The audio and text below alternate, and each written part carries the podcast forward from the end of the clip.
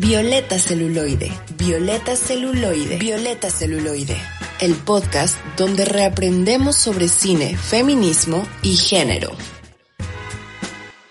Violeta Celuloide. Bienvenidos a Violeta Celuloide, el podcast donde reaprendemos sobre cine, feminismo y género.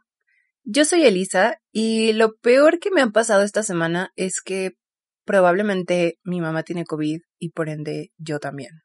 Hola, lamento mucho escuchar eso, Elisa.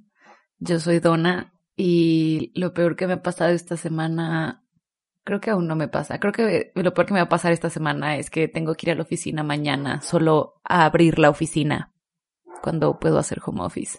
Solo porque la otra persona no tiene llaves. Eso es muy mala onda. Qué triste, la verdad sí es triste.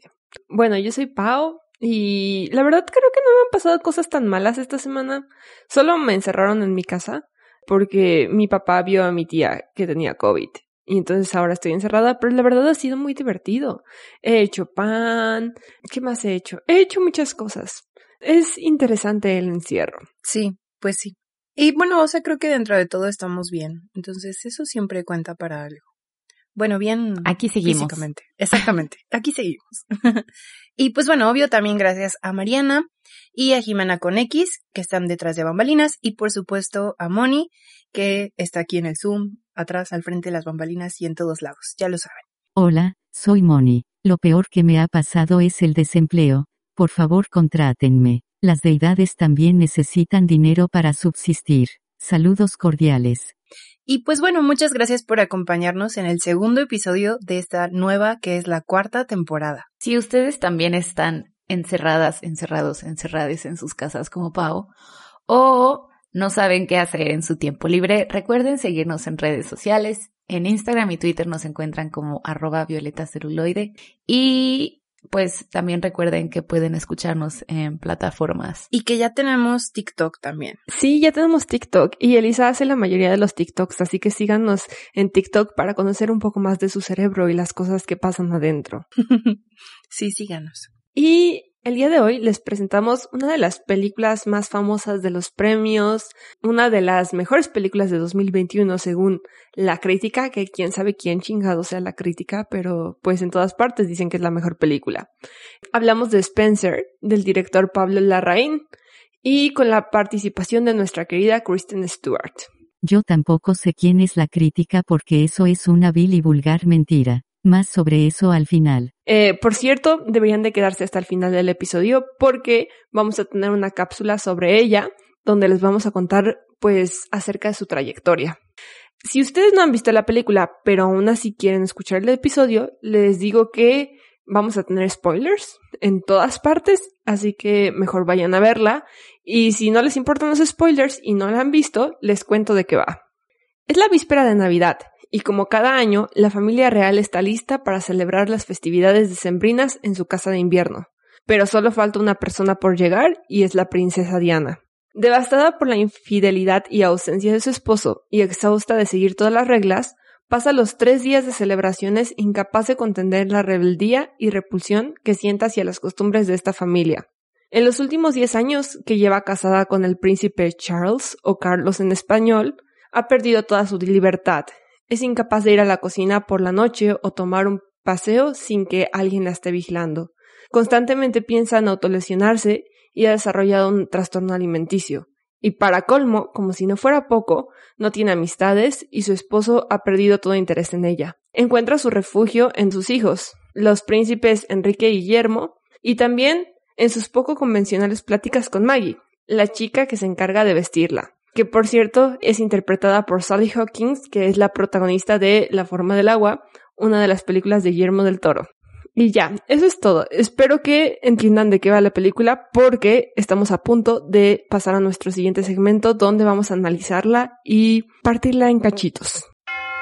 El sagrado chisme. El sagrado chisme. Y pues se estarán preguntando que por qué la película se llama Spencer. Si es sobre la princesa Diana o Diana. Y es porque si no lo sabían, les compartimos que la princesa, bueno, su nombre completo es Diana Frances Spencer. Y la película se trata sobre pues quién es ella y cómo se siente en este mundo al que se metió tan pequeña, ¿no? Cómo es formar parte de la realeza y cómo más que nada se siente ella dentro de este mundo tan sofocante, al menos como lo plantean, ¿no? Y pues ustedes dirán como, ¿y cómo, por qué yo sabría eso durante la película? Y es porque al final de la película se hace como referencia a su apellido, eh, cuando pues logra escapar de este mundo sofocante con sus hijos y se siente libre de volver a ser pues ella. Y pues bueno, ¿cuáles fueron sus primeras impresiones de esta película? Nos está regañando Moni y tenemos que decirles. Pues ese es su apellido, caray. O sea, es como los García. Hay muchos García en este mundo. O sea, ¿no? Pero es que no son como los García, ¿no? Son como los Slim. Hola, solo quiero aclarar rápidamente que Diana no fue a meterse a un mundo extraño, la familia Spencer es parte de la nobleza inglesa. Para llamarse así la película es extraño que nunca lo mencionen o aclaren. El papá de Diana y ahora su hermano son condes, por lo que ella siempre estuvo en ese mundo. El gran cambio obviamente es el tipo de atención que te trae casarte con el heredero al trono. Creo que es común la creencia de que ella era plebeya y se fue a meter a la boca del lobo, pero no fue así. Kate Middleton y Meghan Markle sí son plebeyas casadas con la realeza, Diana no, ella siempre estuvo ahí. Bueno, a ver, empecemos con las primeras impresiones. A ver, yo empiezo, yo empiezo. Bueno, como, bueno, mi primera impresión, la verdad como que no me estaba gustando mucho la película. Estaba hablando con una amiga la última vez que nos vimos y estábamos hablando justo de Titán y de esta película. Y yo no había visto esta, ¿no? Pero esa amiga me decía que le había gustado más Spencer que Titán, ¿no? Y recuerdo que me quedé mucho como con esa impresión en la cabeza. Y, y entré como viendo la película así, ¿no? Esperando como, bueno, teniendo como altas expectativas. Y recuerdo que la primera mitad de la película, la verdad, sí estaba un poco aburrida. Y no, no tanto porque tenga un ritmo, pues ya saben, lento, sino porque realmente no, no conectaba con la película. Pero creo que a la mitad empecé como a meterme un buen, un buen, y, y así, o sea, me jaló muchísimo.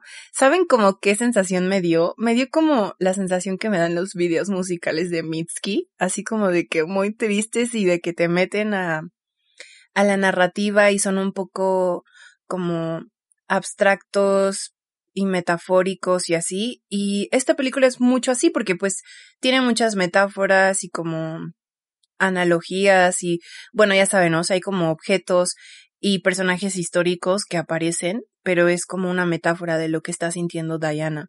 Y entonces eso me gustó mucho y además pues tiene ahí por ahí como la mitad, poco después de la mitad, un montaje como con diferentes periodos de la vida de, eh, de Diana, ¿no? Cuando era niña, cuando era adolescente, cuando ella estaba grande, el día de su boda.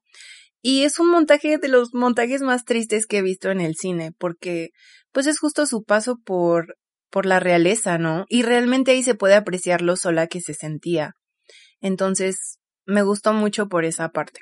Y pues sí, esa es mi primera impresión. Sí, estoy de acuerdo con Elisa. Es una gran película. A mí también me atrapó. Desde el principio, debo decir, no a la mitad. Y me gustó mucho. Pero, o sea, creo que a mí me atrapó desde el principio porque me encantan como todas las series y películas que tienen que ver eh, con la realeza. Vi todas las temporadas de The Crown completas y la verdad es que me gustó mucho más Spencer que que The Crown y que otras películas y documentales que he visto sobre la princesa Diana. Esta es probablemente la peor opinión que ha tenido Paola en toda la historia del podcast. Bye. Porque en lo personal es la primera vez que la ves como alguien que es una persona humana, ¿no? Y que con quien te puedes identificar. O sea, sientes cómo se siente sofocada ahí y empiezas a entender qué pedo con su vida, ¿no? Porque tal vez si no sabes mucho de ella podrías decir como, ¿qué pedo? ¿Por qué estaba tan deprimida si era una princesa? Pero, pues la neta es que está súper triste porque tuvo que dejar atrás absolutamente todo. O sea, no puede ni siquiera ir a comer al McDonald's o al Burger King, no consume comida rápida, como que tuvo que dejar afuera todas sus costumbres y así como lo dice su esposo en una de las escenas de esta película, por el bien del país. Y es una estupidez porque realmente la monarquía hace bien a Inglaterra. Bueno, más bien a, a, Reino, a Reino Unido y de Commonwealth y todas esas cosas. Pues probablemente no. Entonces por el bien de quién es, nada más por, las bien, por el bien de las tradiciones y las costumbres. Y también quiero decir una cosa sobre lo que dijo Elisa. No creo que Spencer sea mejor que Titán porque creo que son películas absolutamente diferentes. Entonces se me hace una aberración eh, compararlas. Pero pues entiendo, o sea, la verdad es que es una película muy, muy buena. En lo personal, ay, amazing. Holy shit, nos votó. Ay, qué poca. Qué poca, de veras. Sí, se cerró el Zoom. Y nos votó. ¿Qué pedo con tu Zoom, Paola? No sé, pero duró como 50 minutos, estuvo súper raro, ¿no? Ya llegó la otra, esperen. La otra. ya no la voy a decir así. La otra. Why are you so mean sometimes? No sé, es que soy escorpio. Aquí ya no le vas a decir cómo. bueno, bueno. Faltaron las, las impresiones de Donna. Sigamos. Pues, ok. Eh, pues cuando la empecé a ver, como que al principio estaba súper sacada de onda porque dije como, creo que esto es un poco muy dramático. Y después como que se empezó a desenvolver como toda la familia y sacar como sus verdaderos colores y venenos. Y sí dije como, esto está horrible. O sea, genuinamente pude empatizar con ella. No precisamente porque sea de la realeza, porque evidentemente no. Pero porque de repente uno se siente sofocado, ¿no? Como que cubriendo expectativas ajenas y así de la sociedad.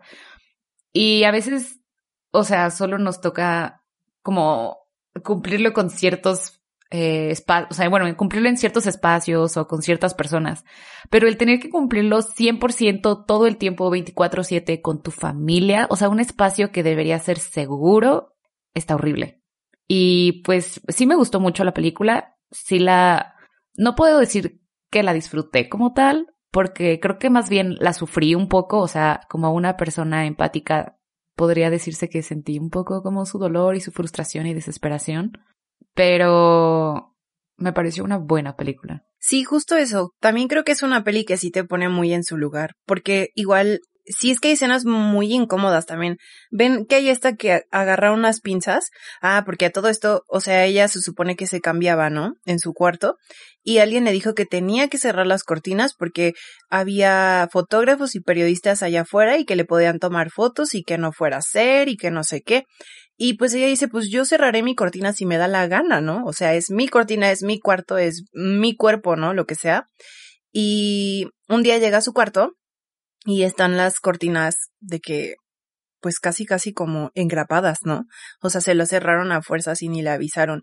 Y creo que ese fue como uno de los momentos más frustrantes, ¿no? Porque el ni siquiera poder mirar por tu ventana, ¿no? O sea, que te cierren metafórica y literalmente la ventana al mundo. Y eso estuvo muy feo porque luego agarró unas pinzas como para cortar las grapas, pero entra esta parte de la autolesión y como que hay esta parte que se pellizca como un pedazo de piel y suena horrible cuando aprieta las pinzas y se hace como una herida muy fea. Y justo también fue como de esas escenas que recuerdo que sí, como que hasta se siente, o sea, tú la sientes y sí. Sí, tiene escenas muy fuertes y creo que eso es lo divertido de esta película, que a menudo se siente como pues muy realista, ¿no? Em, o sea, de que la ves, que se pierde cuando va a llegar, como que la acompañamos, pero se siente todo muy realista y de repente meten como estas escenas un poco violentas, que son como su manera de salir de esto. Y pues la verdad es que en esos casos entiendo perfectamente que escoja hacer todas estas cosas, sus pequeñas formas de rebeldía, porque la verdad es que la privan muchísimo de su libertad. Hacen cosas horribles, o sea, la verdad es que se ve como que la familia real, pues tiene costumbres muy fuertes y entiendo como que las personas que nacieron ahí se puedan adaptar, pero ella que ya había probado lo que era ser una persona normal, em, que no tenía que cumplir con todo esto, cuando llega pues no se siente a gusto. Pasan cosas que en esta época diríamos, ¿qué pedo? Y espero que no la sigan haciendo en, en, el castillo, pero cuando la princesa Diana llega a la cena de Navidad, la obligan a pesarse, ella les dice que no, porque pues además tiene un trastorno alimenticio en esa época, ¿no? ella les dice que no quiere pesarse, pero aún así la obligan a subirse a una báscula porque es tradición y se espera que durante el fin de semana de Navidad cada persona que salga del castillo gane tres libras de peso. Como que para demostrar que disfrutó la Navidad. Y creo que eso es algo muy feo, ¿no? O sea, como que miran si disfrutaste o no la Navidad dependiendo de tu peso y haya esta presión para tragar como cerdo. O sea, si quieres tragar como cerdo lo haces, pero si no, no. Y creo que eso demuestra muy bien tan lo atada que la tenían. O sea, que ni siquiera eh, como su propio cuerpo era suyo. O sea, como que la ajá, le ponían estas reglas a no solo a, su peso, sino a qué se tenía que poner. Le dan así vestidos para cada día de la semana, para cada momento del fin de semana. Están ahí solo tres días y ella tiene un montón de vestidos. Y la verdad es que ella no tiene ganas de vestirse colorida porque está súper triste y se siente muy mal. Y llega un momento en el que ella quiere usar un vestido negro y le dicen, pero no estamos de luto pero pues ella, en pocas palabras, sí está un poco de luto por la infidelidad de su esposo y por todo lo que ha pasado. Ahora sí que la muerte de su espíritu. De su libertad y su dignidad, o sea, ante la gente y ante, pues, su familia, por así decirle, ¿no? O sea, porque todo mundo sabía sobre esta infidelidad y todo el mundo topaba, ¿no? Que a él ni siquiera le importaba mantenerlo en secreto porque hasta les compraba los mismos regalos, ¿no? Y, y eso es súper frustrante y súper humillante, ¿no?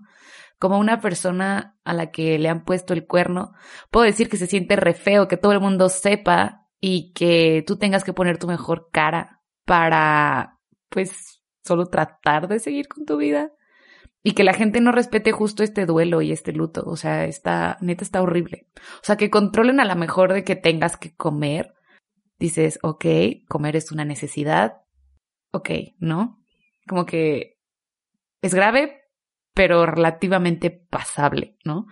Pero el hecho de que controlen de que no puedas ver por las ventanas, que no puedas ponerte algo diferente a lo que está pues decidido que tú te pongas, o sea, ni siquiera son sugerencias, o sea, es un tiene que ser así, está, está brutal. O sea, creo que es demasiado sofocante.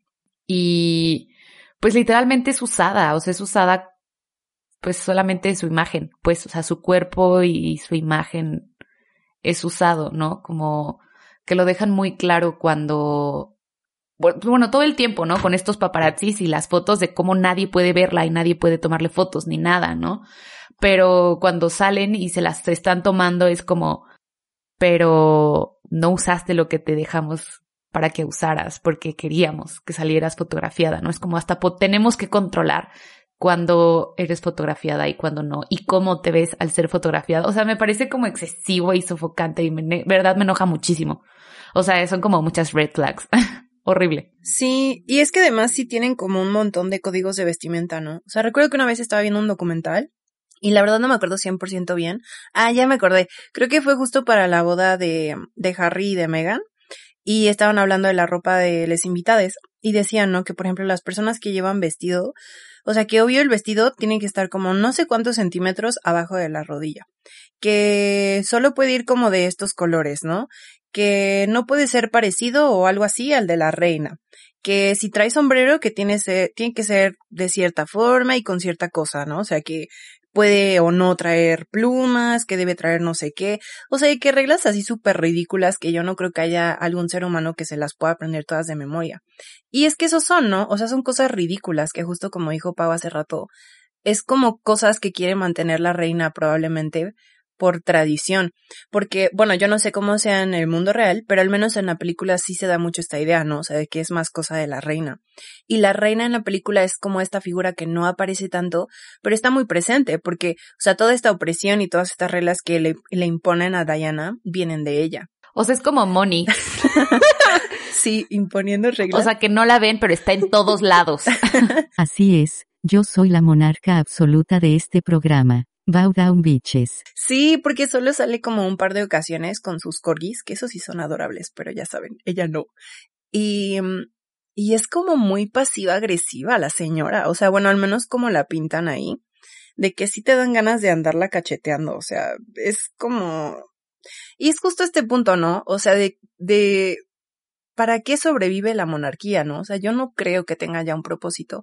Pero bueno, ese es como tema aparte, no es de la película exactamente. Yo quiero un poco seguirle el tema aparte de Elisa. Perdón por irnos por la tangente, ahorita regresamos a la película. Pero yo quiero decir que, pues la monarquía finalmente es como una fuente enorme de chisme, ¿no? O sea, ¿cuántas views tienen las bodas de las personas que se casan ahí? O sea, siento que es como algo aspiracional, algo que ves todo el tiempo. O sea, ¿cuántas morras no ponen como en redes sociales que se quieren casar con un príncipe y que las mantengan? O sea, creo que... Es como las Kardashians, amiga. Ajá, exacto. Son como las Kardashians de Inglaterra. ¿Quién va a destruir a las Kardashians? Nadie. ¿Quién va a querer destruir la monarquía? Pues mucha gente, pero pues también... Bueno, también mucha gente quiere destruir a las Kardashians. Me siento personalmente atacada. Más les vale no destruir a ninguno de los dos patrimonios culturales de la humanidad. Pero bueno, ajá, la cosa es que tienen como, siento que sí tienen como propósito social eh, la monarquía, pero nada más un propósito social. Lo interesante va a ser qué va a pasar cuando se muera la reina, ¿no? Porque ahorita hay hasta rumores de que ya se murió porque está como encerrada en su casa y no puede salir y dijeron que no la vamos a ver en unas semanas o meses, no me acuerdo. Pero Ajá, creo que tiene como este propósito social y por eso tiene tantas reglas sociales, pero obviamente es algo horrible porque pues es, ajá, es algo muy cuadrado. Y Spencer, esta película, nos da la idea de cómo es cuando una persona común y corriente entra a la monarquía. Y pues es algo insoportable, ¿no? O sea, muchas personas ponen en Twitter de que se quisieran ser mantenidas por un príncipe, pero ¿realmente aguantarían? Muy pocas, yo creo. Bueno, y común y corriente entre comillas, ¿no? Porque pues Diana sí era de todos modos como de una familia súper bien posicionada por allá y de que pues tenían poder adquisitivo y todo esto, pero sí completamente creo que, o sea, su vida de no haberse casado con Carlos hubiera sido muy diferente. Yo me acuerdo que vi otra película que se llama El príncipe y yo, que es según igual es como de un príncipe que se quiere hacer pasar por del pueblo y va a estudiar a una universidad y se enamora de una chava del pueblo. Y, o sea, como que ella sí lo quería y va y lo sigue a su país ficticio. Bueno, no sé si era Dinamarca o era un país ficticio. Y, o sea, como de que se quieren, quieren estar juntos, pero ella no aguanta. O sea, precisamente por todas estas reglas. Y le dice como, bueno, sorry, yo quería estudiar mi carrera y nos vemos, ¿no? Y recuerdo que se va como al final de la película o algo así. Ya no me acuerdo en qué se acaba. Pero es justo eso, o sea, no creo que haya una persona que pueda aguantar todo eso y salir con su salud mental íntegra. Y es lo que pasa, o sea, vemos mucho la soledad de Diana, porque literalmente pues ni siquiera puede tener amigos, ¿no? Todo el mundo le da la espalda, porque pues todo el mundo, como es más la familia de Carlos, no es que lo apoyen a él, pero lo solapan, porque de todos modos quien está en el ojo público es ella, ella, o sea, y ni siquiera Carlos, que es el que tiene su amorío con la otra señora, con Camila y así. Y pues realmente su único soporte son sus hijos y Maggie, que justo dijimos hace rato que es la persona que le ayuda a vestirse y que a mitad de la película igual como que la corren porque pues Diana se ponía lo que le daba la gana. Sí, y está súper triste porque además creo que probablemente la princesa Diana disfrutaría más pasar la Navidad con los Spencer, ¿no? Con su familia original, no la familia con la que se casó. Bueno, siempre y cuando se pudiera eh, llevar como a, a sus hijos con ella, pero pues ni siquiera eso puede, ¿no? O sea, tiene que ir por las apariencias a, a la cena de Navidad de su esposo y siento que eso es algo terrible y agotador. Iba a decir que para que no digan que nada más vinimos a quejarnos de la monarquía, podemos hablar un ratito de los simbolismos que hay en la película, que creo que es de las partes más chidas. Bueno, además obvio de la fotografía y de la música. La edición, el ritmo. Y la locación. sí, en realidad todo está muy chido. Sí, la neta sí.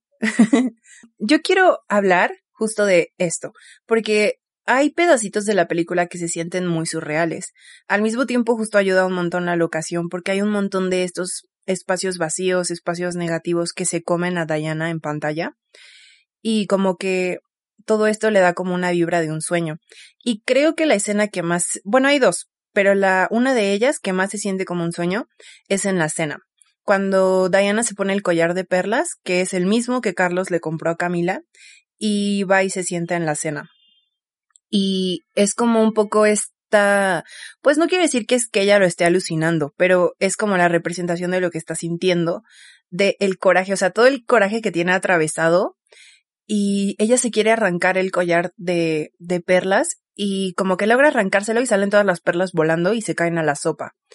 Y entonces ella agarra su cuchara, la mete a la sopa y va, pues va a la sopa, pero con todo y perla, ¿no? Y se la tiene que comer y la tiene que masticar y suena horrible. Y es, o sea, a mi parecer es como esta representación de que literalmente se tiene que tragar todo el corajito a la bilis que está sintiendo en ese momento, porque pues no puede hacer un escándalo ahí. Y es una de las escenas más fuertes, yo digo, y que más como que he visto en redes y así. Sí, y además está cañón porque después va y como ya saben, de que ya les comentamos que tiene un trastorno y entonces es bulímica.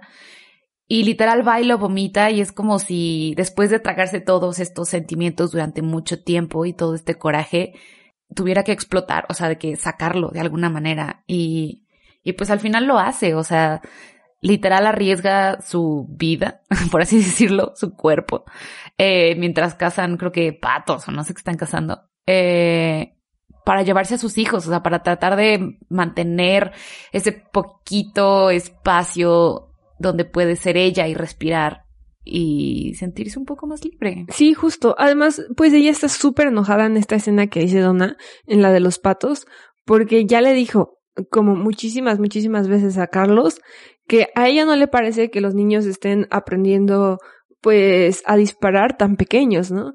Pero Carlos no le hace caso, le vale, o sea, de verdad ella es como un cero a la izquierda, su opinión no cuenta. Es, eh, muchas veces en la película dicen que ella es como dinero, o sea, es como un peso, o sea que cuando la necesitan, la usan, pero realmente como que no tiene más valor que, que eso, más valor de, pues comprarte algo, ¿no? O servirte para algo. No la quieren por quién es, sino por lo que representa. Entonces, pues es, es muy triste esa escena. Y regresando a todo esto, los simbolismos, también pues los vemos en otras escenas, ¿no? Hay una muy, muy fuerte, muy triste, donde está hablando con el príncipe Carlos. Y como que es la primera vez en todos los tres días que llevan ahí, que él se digna a hablarle directamente a ella, porque ella ya había tratado de tener conversaciones con él. De hecho, una vez en la mesa le pregunta, eh, ¿cómo me veo? Y pues ella está esperando que le diga, te ves muy bien o qué bien te quedó tu vestido o algo así. Y le dice como, te ves ok o algo así, algo así muy grosero. Y pues esta es la primera vez que pueden hablar así como cara a cara, en serio y hay una mesa de billar enorme, pero yo siento, bueno, hace mucho que no veo una mesa de billar, pero yo siento que esa mesa de billar es más larga de lo que debería de ser. Y esa mesa está en medio de los dos. Y entonces cuando están discutiendo y platicando, el príncipe Carlos está del otro lado y Diana está de un lado y, y es como esa distancia que hay entre los dos, ¿no? O sea, realmente no fueron cercanos. Realmente, pues, el príncipe Carlos la abusó. Y es una vida muy triste la que ella tuvo, porque era una persona muy carismática, como, pues, muy agradable, ¿no? Y, y sí, o sea, en la película vemos cómo fue ahogada y cómo fue usada y ahora sí que su vida se volvió una tragedia la sofocaban durísimo. Y además es interesante también, o sea, lo de los simbolismos, porque hay un, o sea, en la misma escena donde está la mesa de billar, del lado de Carlos hay una pelota de billar como negra, y del lado de Diana hay una blanca, y, y al final ella acaba con la pelota negra en su mano, porque Carlos se la como rueda por la mesa, y es como, o sea, como yo lo interpreté, es como ella cargando con todo este peso, ¿no? De, pues de todos los errores de él, a fin de cuentas, ¿no? Y también me llamó la atención que fueran como blanca y negra por esta cuestión como de los opuestos. Entonces, creo que son sutiles, ¿no? Pero al mismo tiempo son evidentes. O sea, no sé si me doy a entender con eso. Sí, sí, claro que te das a entender. Creo que tiene mucho sentido, Donna. Sí, sí, totalmente tiene mucho sentido. Y creo que también, hablando como de opuestos, hay como otra, otro simbolismo que está muy presente en toda la película, que es el personaje histórico de Ana Bolena. Entonces, pues si se acuerdan, Ana Bolena básicamente se casó con el rey Enrique VIII, que pues este señor armó como un zafarrancho para poder casarse con ella, porque según yo él estaba casado con Catalina de Aragón, y el punto es que pues se quería separar de ella para poder casarse con Ana Bolena. Y obvio, pues la iglesia no lo permitió y fue como toda esta parte de que se separó de la iglesia para poder casarse con ella. y al final de cuentas, de todos modos, la votó y después, pues, o sea, tuvo a otra, este, o sea, se juntó con otra mujer. Y lo feo de todo esto es que, pues, para deshacerse de Ana Bolena, la mandó, según yo, a la guillotina. Entonces, o sea, la mataron. Y durante la película de Spencer, Diana está leyendo este libro que se llama, según nosotras, se llamaba La vida y muerte de Ana Bolena. Y aparece, o sea, literalmente aparece el personaje de Ana Bolena como representación de lo que está viviendo la propia Diana, porque pues en, o sea, de forma figurativa, a Diana también le están matando para deshacerse de ella. O sea, bueno, decir eso probablemente es algo insensible porque pues ya sabemos cómo falleció, pero a lo que me refiero es eso, ¿no? O sea, se quieren deshacer de ella como el rey Enrique se deshizo de Ana Bolena. Y entonces el personaje de Ana Bolena aparece como de una especie de guía para Diana, ¿no? Porque hay esta escena en la que ella va a su antigua casa que está pues súper en ruinas, ¿no? Ya las escaleras están que se deshacen y ella se quiere tirar por esas escaleras, ¿no? Porque pues ya está como harta de todo y aparece Ana y no me acuerdo qué le dice, pero después Diana asegura, ¿no? Como pues es que ella me salvó la vida y así. Entonces también me gusta mucho ese pedazo de la película porque creo que es una manera muy interesante de intercalar como ambas historias que están tan separadas por pues por periodos de tiempo, pero que son tan similares en ese sentido, ¿no? En cómo los hombres, los reyes y bueno, Carlos en este caso, han tratado de esta forma a sus esposas y a sus cónyuges y es una, una cosa muy fea, ¿no? Porque pues realmente deja ver que pues durante tantos años y siguen haciendo lo mismo y siguen como intentando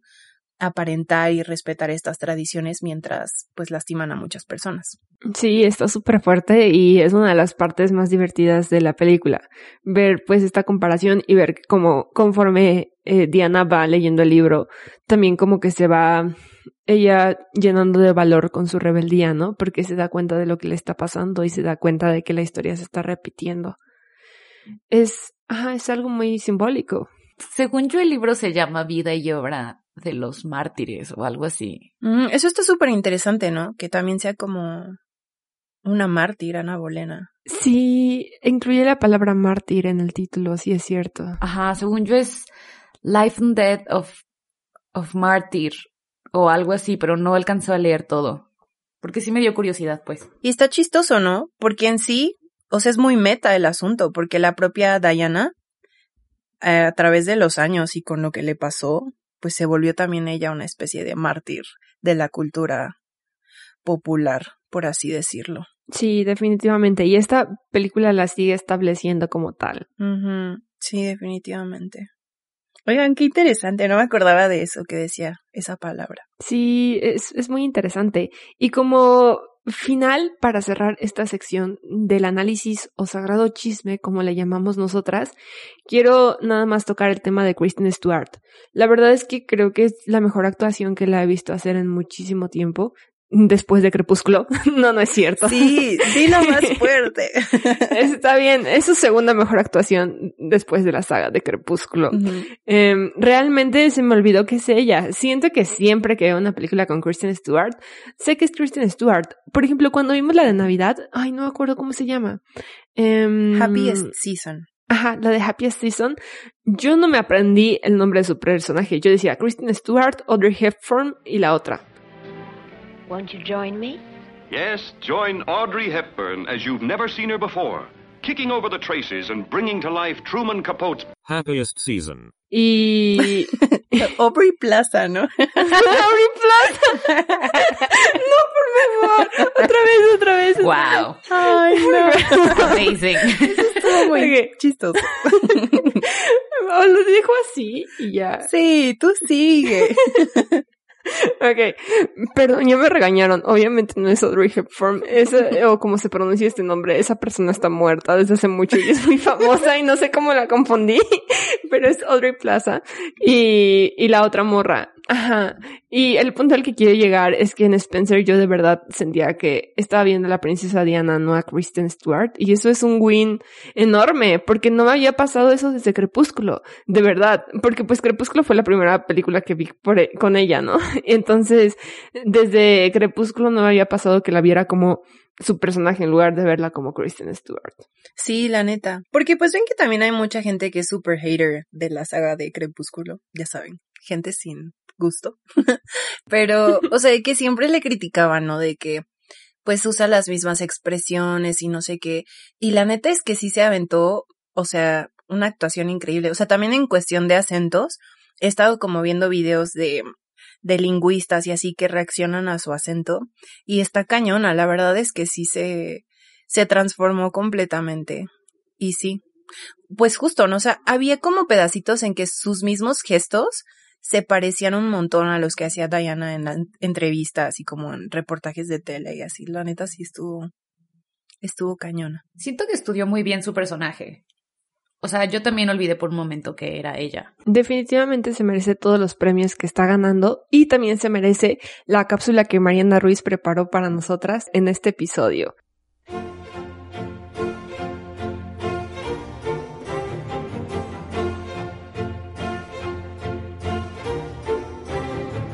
Kristen Stewart ha demostrado ser una actriz multifacética y muy talentosa su carrera se compone de múltiples títulos filmográficos que definitivamente han marcado una cultura generacional. Desde Zathura y Snow White and the Huntsman hasta Always Alice y el reboot de Charlie's Angels. Ok, tal vez suena un poco mamador, pero fuera de broma, gracias a ella tenemos la franquicia que marcó la adolescencia de muchos y de eso estoy segura. Y sí, hablo del icónico Bella, where the hell have you been, loca? Maybe los vampiros y los hombres lobo no fueron más que una boba y frívola historia para adolescentes hormonales, de acuerdo con la crítica, claro, pero no hay que subestimar lo que Kristen puede lograr. Así que hablemos un poco sobre quién es Kristen James Stewart. La actriz y directora estadounidense nació en Los Ángeles, California, el 9 de abril de 1990 su padre, John Stewart, es director de escena y productor de televisión, mientras que su madre, australiana, Jules Mann Stewart, es supervisora de guiones y cineasta.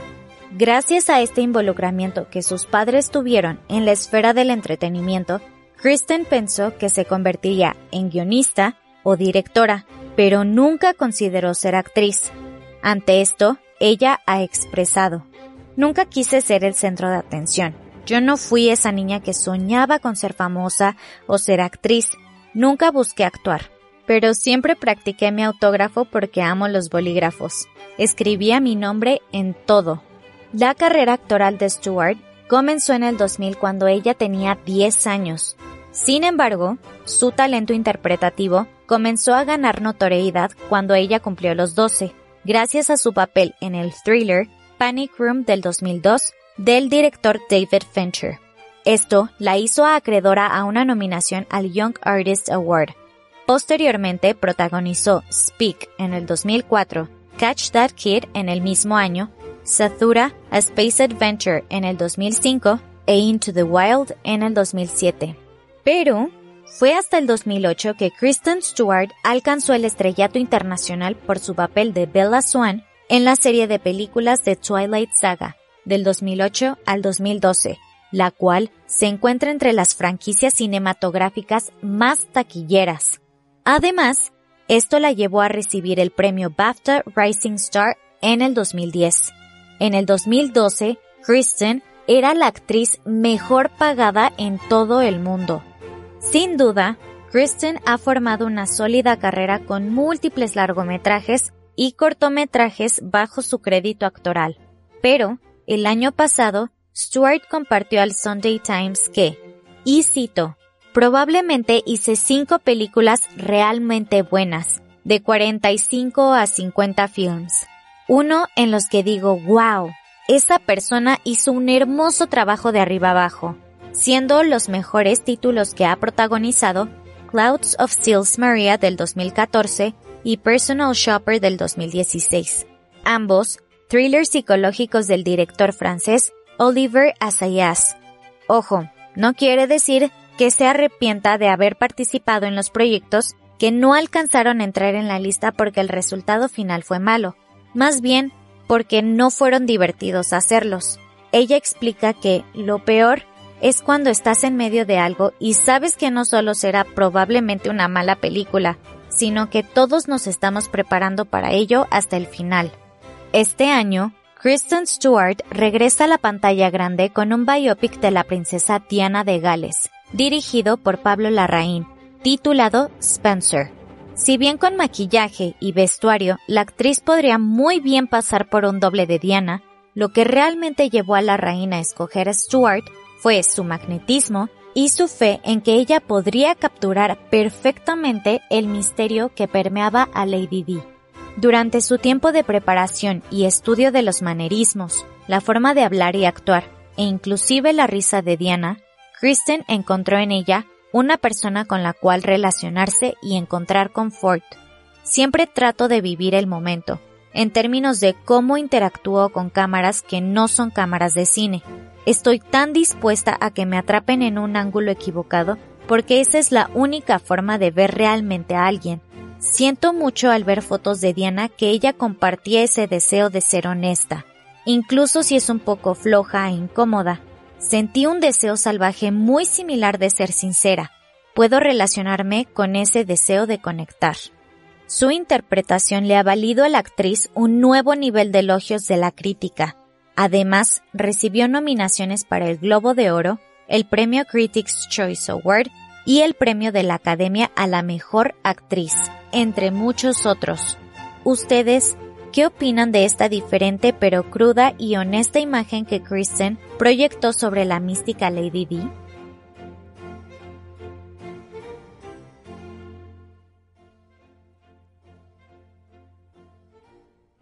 Muchas gracias Mariana Ruiz por esa gran cápsula, como siempre. Pronto, si no es que ya, van a poder encontrar las cápsulas separadas en nuestro canal de YouTube para que las puedan escuchar por separado, porque siento que la verdad son una joya. Y qué tal si un día no tienen el tiempo suficiente para escuchar el episodio completo y solo quieren saber la vida de Kristen Stewart, pues algún día, no sé cuándo estén listas, las van a poder encontrar ahí. Pero ahora vamos a pasar a nuestra siguiente sección y penúltima, que se llama intertextualidad. Intertextualidad, el cine que encuentra su reflejo. Aquí lo que hacemos, si no es que han estado en otros programas nuestros, es hablar de aquellas series, películas, libros, memes, videos de Internet que vinieran a nuestra mente mientras estamos viendo el filme del día de hoy. Así que eh, yo voy a empezar y les voy a decir, pues, ¿qué les recomiendo?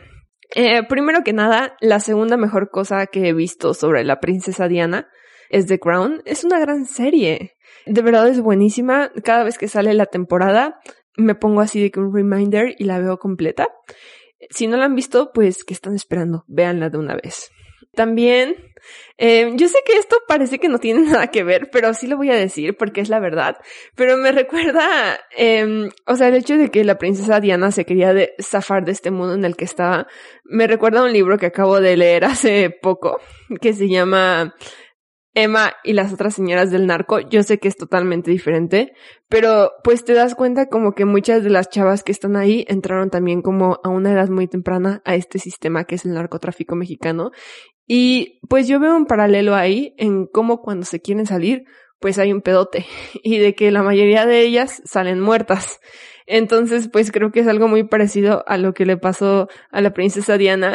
Lo siento si sienten que no tiene nada que ver, pero la verdad es que, pues existe ese paralelo y creo que, pues, creo en muchos tipos de estructuras, o sea, no solo en la realeza, se encuentra esto de, pues que las mujeres se encuentran atrapadas, ¿no? Y que su manera de salir, pues, es básicamente la muerte. Sí, pues sí tiene sentido, ¿no? Veo la conexión espiritual.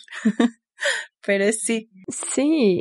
Además, Emma, la esposa del Chapo, o sea, al final del libro la autora dice como que es la primera mujer que logra salir no muerta, porque pues ahorita está en la cárcel, ¿no? Y pues eso es mejor que estar muerta. Entonces la verdad es que es un icono que haya logrado pues poco a poco zafarse de este mundo porque pues ya se dio cuenta que su esposo es un verdadero perro maldito. Solo quiero decir que no se ha divorciado del Chapo ni nada. No sé de dónde sacó esa conclusión Pao, pero eso sí, aquí apoyamos a la girl boss buchona mayor. Tras esas fuertes palabras voy yo con mis películas. Y pues, oigan, a mí me recordó mucho a María Antonieta de Sofía Coppola. Y pues ya, ya se la saben, ¿no?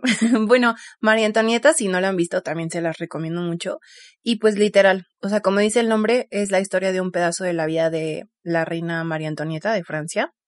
Y pues como toda esta historia, ¿no? De las, de cómo vivía y las super fiestas que se armaban en Versailles y pues cómo fue el declive de, de cómo el pueblo, o sea, cayó, ¿no? De la gracia del pueblo, la realeza, porque pues obvio, ¿no? No estaba haciendo nada por el, por la gente.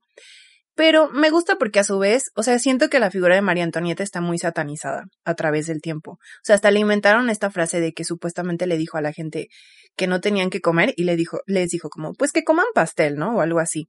Y eso no es cierto, o sea, ni siquiera lo dijo. Y mi punto va a eso, o sea, que le han inventado como un montón de chismes a María Antonieta. Y siento que esta película también hace un buen trabajo de mostrar pues un poco de cómo era ella, ¿no? Porque pues también estaba súper chavita cuando la, pues ahora sí que la indoctrinaron a la realeza francesa, ¿no? O sea, era, ni siquiera era adolescente, era como una twin.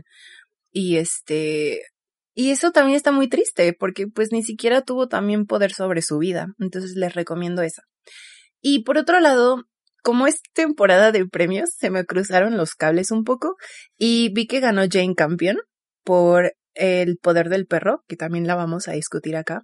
Y me acordé mucho que también esta Jane Campion hizo una película que se llama Bright Star, que no tiene nada que ver con Spencer, salvo que es una biopic de otra época, pero igual se la recomiendo. Y pues es la historia de un poeta que se llama John Keats y la relación que tuvo con una mujer que se llamó Fanny Brown.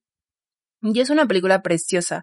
O sea, creo que en foto me recordó a Spencer de cierto, de cierta manera porque se siente como un sueño la película. También en ese sentido tiene como una fotografía y unas locaciones súper surreales. Y la película es muy triste y es muy bonita a la vez.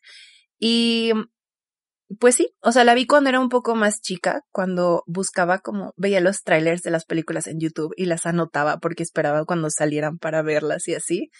Y pues me recuerda mucho como a esa época de mi vida y es, es muy bonita, de verdad es de esas películas que deja como una impresión muy fuerte si la ves. Entonces, pues igual se las recomiendo. Yo les voy a recomendar igual The Crown como Pau, porque creo que es una gran serie y no puedo no pensar en esa serie mientras veía pues eh, Spencer.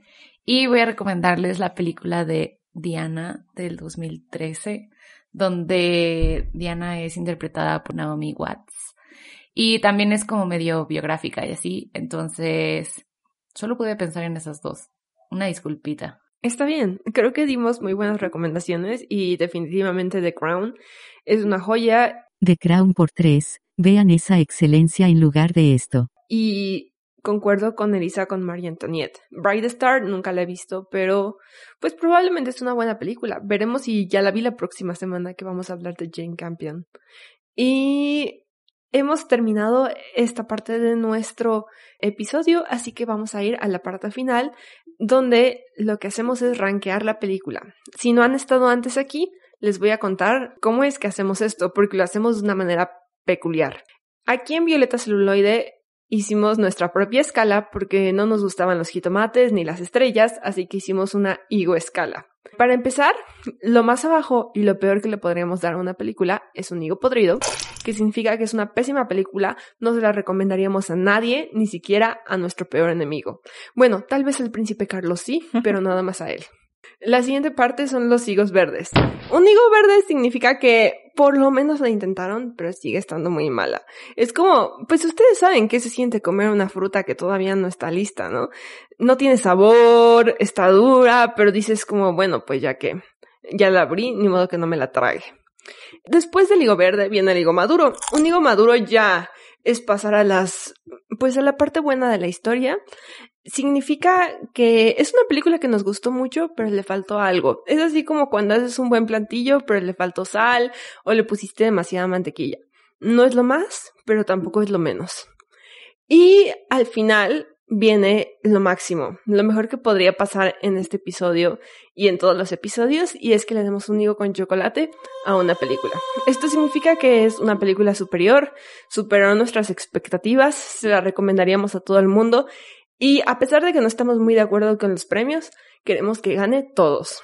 Así que ahora que saben de qué se trata nuestra escala, ¿qué calificación le darían a Spencer? Pues yo sin sorpresa, le doy un higo con chocolate, porque la neta es que sí, está muy chida la película, me gustó mucho, creo que ya hablé mucho por qué, entonces les doy un higo con chocolate. Lo único que no me gustó fue el corte de cabello que trae Sally Hawkins. Lo aborrecí, detesté ese corte de cabello, tuve que pausar la película un par de minutos para superarlo y pues sí, simplemente no me gustó ese corte de cabello, pero la amo a ella. Yo le voy a dar un higo con chocolate. Me parece que es una muy buena película, la disfruté muchísimo. o sea, he visto varias películas y he visto algunas series y hace mucho no conectaba tan duro con un personaje. Y no, no es porque me sienta así, pero porque creo que lo interpretó muy bien. O sea, creo que la actuación fue muy buena y amé las locaciones, amé cómo, cómo jugaron con el espacio, con la luz, con el montaje, todo. Así, por dos a todo lo que ha dicho Elisa también. Sí, generalmente me gusta ser el villano y ponerle una calificación diferente a la que le ponen Donna y Elisa, pero la verdad es que esta vez tienen razón. ¿Y quién soy yo para juzgarlas? Sí se merece un higo con chocolate, sí es de las mejores películas del 2021 y sí está súper chida. Y sí deberían de verla si aún no la han visto. Ahí les voy con mi opinión no solicitada. Yo le doy un higo podrido. Es mi Promising Young Woman y Iker Alot, que como saben, son las películas favoritas de Paola. Dura tres días, les juro que la sufrí inmensamente porque odiaba todo lo que veía y no se acababa. Kristen no se transforma en nada, nunca vi a Diana, siempre la vi a ella. Después de la vara tan alta que puso de Crown con el casting y las actuaciones, aquí no le compré nada absolutamente a nadie, ni siquiera encontraron actores que sí se parecieran a la familia real. Pero mi mayor problema es que en su intento de hacer esta tipo fábula donde mezclan elementos fantasiosos con la realidad para intentar transmitir el interior del personaje, la hacen parecer paranoica esquizofrénica. No hay una división clara entre lo que es real o no, por lo que me confundió bastante la película, y el simple hecho de que el fantasma de Ana Bolena se le aparezca y hable con ella merece que la vuelvan a mandar a la guillotina. 0 de 10. Vean The Crown. Y pues nada, recuerden seguirnos en redes sociales, en Instagram y TikTok estamos como arroba violeta celuloide y en Twitter como arroba violeta celuloide. Ya saben, sin la E porque no cabía. Yo soy Elisa. Yo soy Pau. Y yo soy Donna. Muchas gracias a Mariana, a Moni y a Jimena con X que están detrás del micrófono. Y pues muchas gracias a ustedes por escucharnos un episodio más. Bye. Bye. Saludos. Ya se acabó. Violeta Celuloide, Violeta Celuloide, el podcast donde reaprendemos sobre cine, feminismo y género. Violeta Celuloide.